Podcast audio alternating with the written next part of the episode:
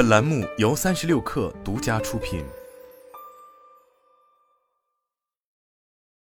本文来自《哈佛商业评论》。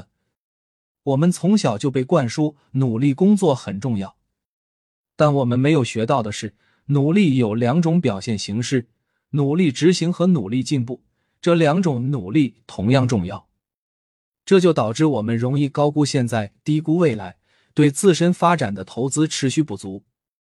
当我们对努力执行和努力进步这两种努力的理解模糊不清时，冗长的待办事项清单就会让我们陷入长期的努力执行中，即不遗余力的尽我们所能执行任务，努力将错误降到最低。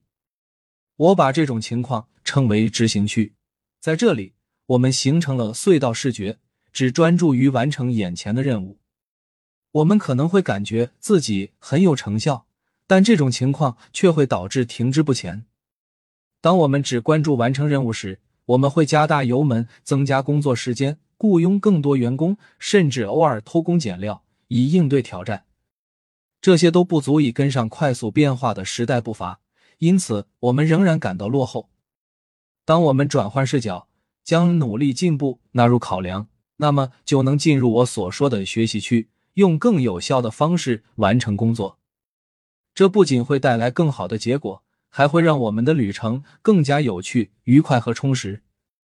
这五种策略可以帮助管理者装备团队，让他们从执行区步入学习区，使他们能够在高效工作的同时推动发展和变革。一为学习区搭建舞台，在日常工作和生活中，我们中的大多数人都容易陷入执行区，一心只想尽可能完美的完成任务。这种心态在我们还是新人的时候可能可行，一旦我们变得熟练，这种一心一意的专注就会使我们停滞不前，甚至更糟。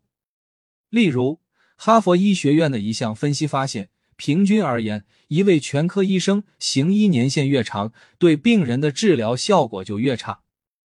这是因为他们中的许多人只专注于提供医疗服务，尽其所能的看病、诊断和开处方。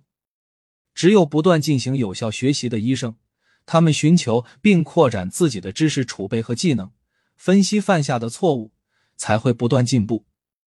大多数人都无法每天抽出大量时间。来学习或练习某项技能，因此加速个人发展的最大机会是用进步的方式完成工作，即同时处于知行区和学习区。我称之为边做边学。这意味着我们要超越已经掌握的东西，设定能让我们更上一层楼的具有挑战性的目标，同时也要关注可以学习和改变的东西。你可以在执行任务时做到这一点，例如。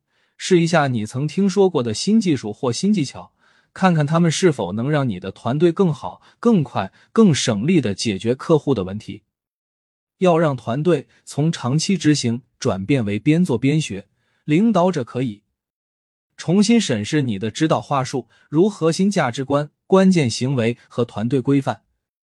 你给出的信息是否强化了持续变革和改进的核心目标，并指导了团队。如何实现这一目标？明确何时适合留在执行区，何时以及如何该进入学习区。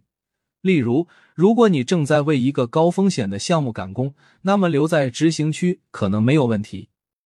同样的，为了确保团队成员能定期进入学习区，你可以考虑建立系统来进行尝试，或安排跨部门对话，以帮助员工更好的了解组织，探索加强协作的方法。就为何、何时以及如何征求客户、同行、主管、直接下属等的反馈意见达成一致。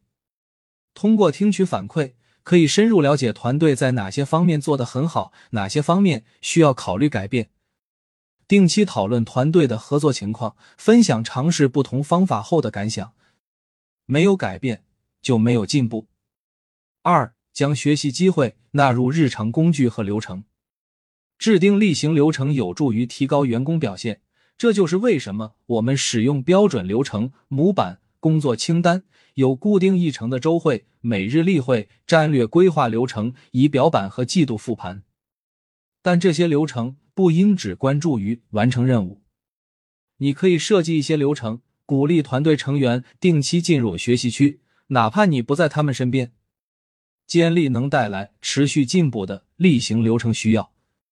在设计会议议程时，应包含让与会者分享问题、困难、错误、想法、见解或反馈的议程，确保工作清单中涵盖反思哪些方面做得好，哪些方面做得不好，及今后应采取哪些不同的尝试。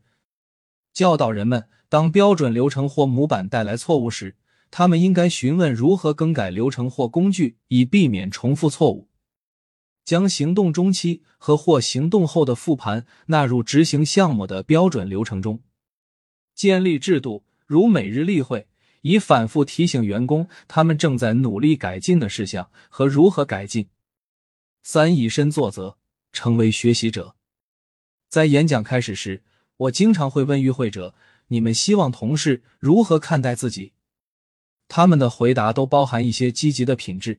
比如值得信赖、善于合作、靠谱、富有同情心、知识渊博、有能力、有责任心和提供支持。我很少听到有人说他们希望被视为学习者或正在进步的人，一个不断自我发展的人。如果我们想创建一种学习文化，就必须有意识的把自己视为学习者。许多领导者拥抱持续的进步。阅读书籍、收听播客，向值得信赖的导师征求意见、尝试和反思，但这些往往是在私下的、远离团队成员的情况下进行的。我们必须谈论学习的重要性，并通过行动来体现学习的重要性。这将促使其他人也以学习者的身份行动起来，并在合作中学习，从而更有力的成长。请思考。你的团队知道你正在努力提升哪项技能吗？你是否每周至少几次向不同的人征求反馈意见？当遇到你不知道的事情时，你会承认自己不知道，还是会把自己展现成一个肯定知道正确答案的人？寻求他人的观点，让每个人都能不断扩展自己的理解。当你接受挑战、面临斗争或犯错误时，你是否会与他人分享你的反思并征求意见？你可能会担心这些行为会让他人对你或你的组织失去信心。然而，正是这些行为促成了成功，尤其是在这个复杂又瞬息万变的世界里。如果你能以身作则，你的团队就会对学习更有信心，也更有能力取得成功。四定期强调学习的重要性。虽然领导者可以通过描述理想的企业文化来搭建学习的舞台，但改变人们的心智和行为需要时间，而且需要定期强调。人们需要定期的提醒，尤其是在工作初期。你需要不断提醒你的团队什么是反馈。反馈是一种信息。表现好的团队会利用反馈来进一步改进。鼓励同事反思和讨论错误，从中汲取宝贵的经验教训。同时表扬重要的学习行为，你还要经常提醒团队注意核心价值观和规范。当你注意到理想的学习行为时，要指出来并加以表扬。当大家做的不够好时，你要指出来并讨论是什么导致了不足，以及哪些地方可以改变。定期明确何时以及如何进入每个区域。如果你正在为一次重要的客户会议做准备。你的团队是应该将会议视为纯粹的执行区，还是希望在会上尝试不同的方式？无论哪种区域都可以，但你要将隐晦的假设表达清楚。你要做到思路清晰、步调一致，并抓住机会强化新的思维方式。五、定期讨论团队要做哪些不同的尝试，以及如何做得更好。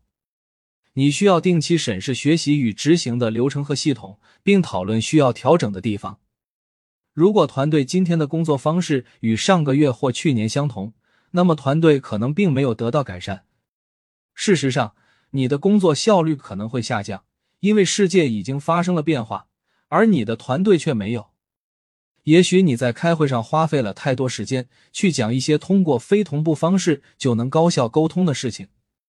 也许你的电子邮件太短，导致了混乱和不必要的工作；又或者你的电子邮件太长，太过于详细。定期召开会议，让团队轮流分享他们的工作内容以及他们如何致力于变革，这样可以促进系统性思考和跨职能合作。这些对话不仅能提高工作表现，还能强化学习文化，促使每个人用不同的方式对待日常工作。六、克服绩效悖论。我们对这两种形式的努力缺乏认识，我们高估现在，低估未来，又使用着并非为学习而设计的系统。所有这些都导致我们对自身发展的投资持续不足。我们有时会认为参与学习会降低工作表现，但这种想法是短视的。许多领域的研究表明，情况恰恰相反，绩效最高的人是那些经常参与学习的人。这并不需要花费更多的时间，而是关系到我们在完成工作的同时，如何开展日常工作和生活。当我们探索他人的想法，超越已知，尝试新的工作方式，提出问题，进行实践，检查错误，并征求反馈意见时，我们就找到了更聪明的工作和产生更大影响力的方法。